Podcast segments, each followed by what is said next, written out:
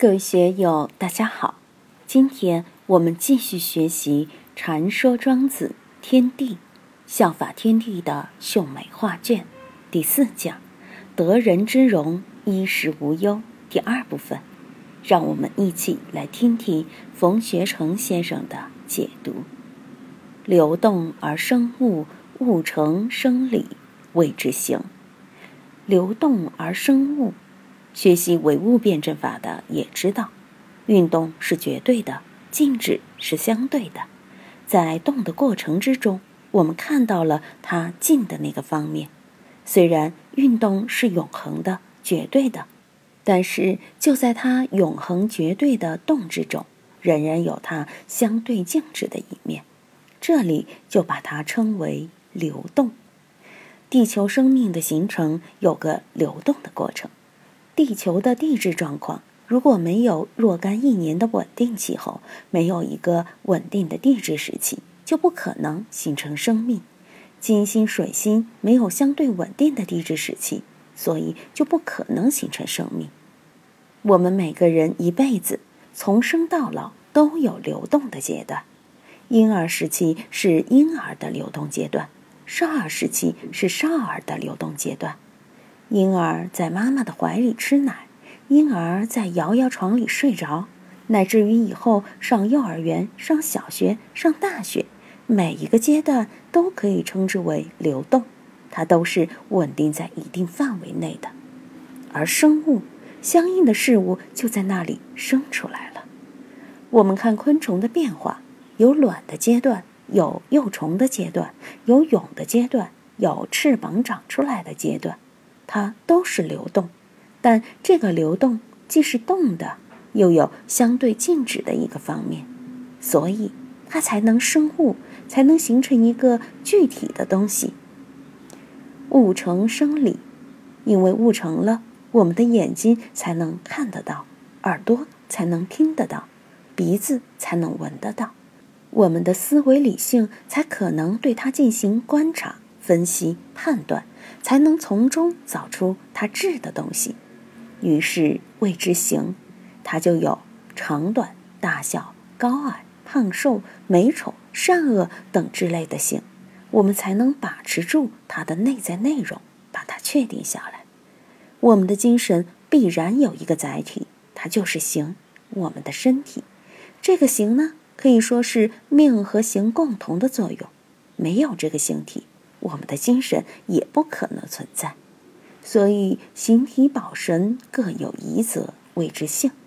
我们在学中庸的时候讲过天命之谓性，前面一段归结到这里都为性。各有宜则，宜则是什么？善善恶恶，喜怒哀乐，万物都有秉性，因为万物各有各的形体区分。狮子、老虎和牛羊的形体不一样。他们的性就不一样，他们的仪则也不一样。好人、坏人、贵人、贱人，天尊地卑，乾坤定矣，卑高已成，贵贱位矣，这些都是仪则。仪则就谓之性，万物的差别性就出来了。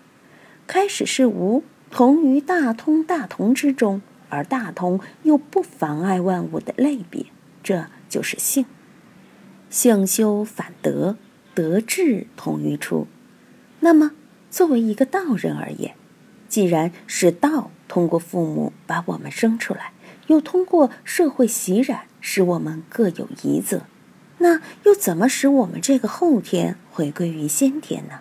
就是要性修反德，而且还要德智同于初，也叫德智，就是回归于德。在社会生活之中，在人与人之间复杂的关系网之中，有贵贱贫富之分、顺逆得失之分，各种是是非非的事，把我们的心性搅得很乱。怎样使我们从社会的这些洗染之中得到净化？用佛教的话说，怎样把颠倒见颠倒过来，就需要修行。修行就是修性，修性的目的就是反德，也叫。返璞归真，德智同于初，就要回到太初有无，回归于那个地带。同于初，同作为动词，回归于处。但是同又作为状词，表示一种状态。什么叫同？同乃虚，同就是无，虚乃大。我们讲大同，谈太虚，太虚就是大虚嘛。同什么呢？我们现在人和人都是不同的。用佛教的话来说，就是分别见引起的。如果你同了，就叫无分别见；无分别见就叫平等性质；平等性质就是菩萨境界了。《道德经》里讲：“同谓之玄，玄之又玄，众妙之门。”大家可以结合本段文字，好好与《道德经》第一章结合起来参究，就会感到妙处无穷。齐物论里讲齐物，也就是要同物。同凭什么去同？实际上每一个人都同。麻雀虽小，五脏俱全，它都有生死过程，也要生儿育女。你说同不同？一窝老鼠的生命过程、形体状态。用现在的基因学说来看，人的基因和这些动物的基因百分之九十几都是一样的，哪怕和鱼相比，也有百分之七八十是一样的。你说同不同？所以，同乃虚，真正最相同的是虚。借用佛教的话来说，就是空性。空性是大家都具备的，照见五蕴皆空。是诸法空相，这些都是相同的，所以虚乃大，大就是无外。什么是无外？形体的空间无外，时间无外，这就是永恒，就是绝对。所以我们看这一段，一定要反复咀嚼，反复感受。简单的几句话，就把我们精神生命的起源、发展、归宿。做了一个总体的介绍，当然，这个介绍只是个大原则，简单粗略，但并不妨碍他在《天地》这篇文章中的核心地位。庄子讲的很多寓言故事都在阐述这个核心理论。今天就读到这里，欢迎大家在评论中分享所思所得。我是万万，我在成都龙江书院为您。读书。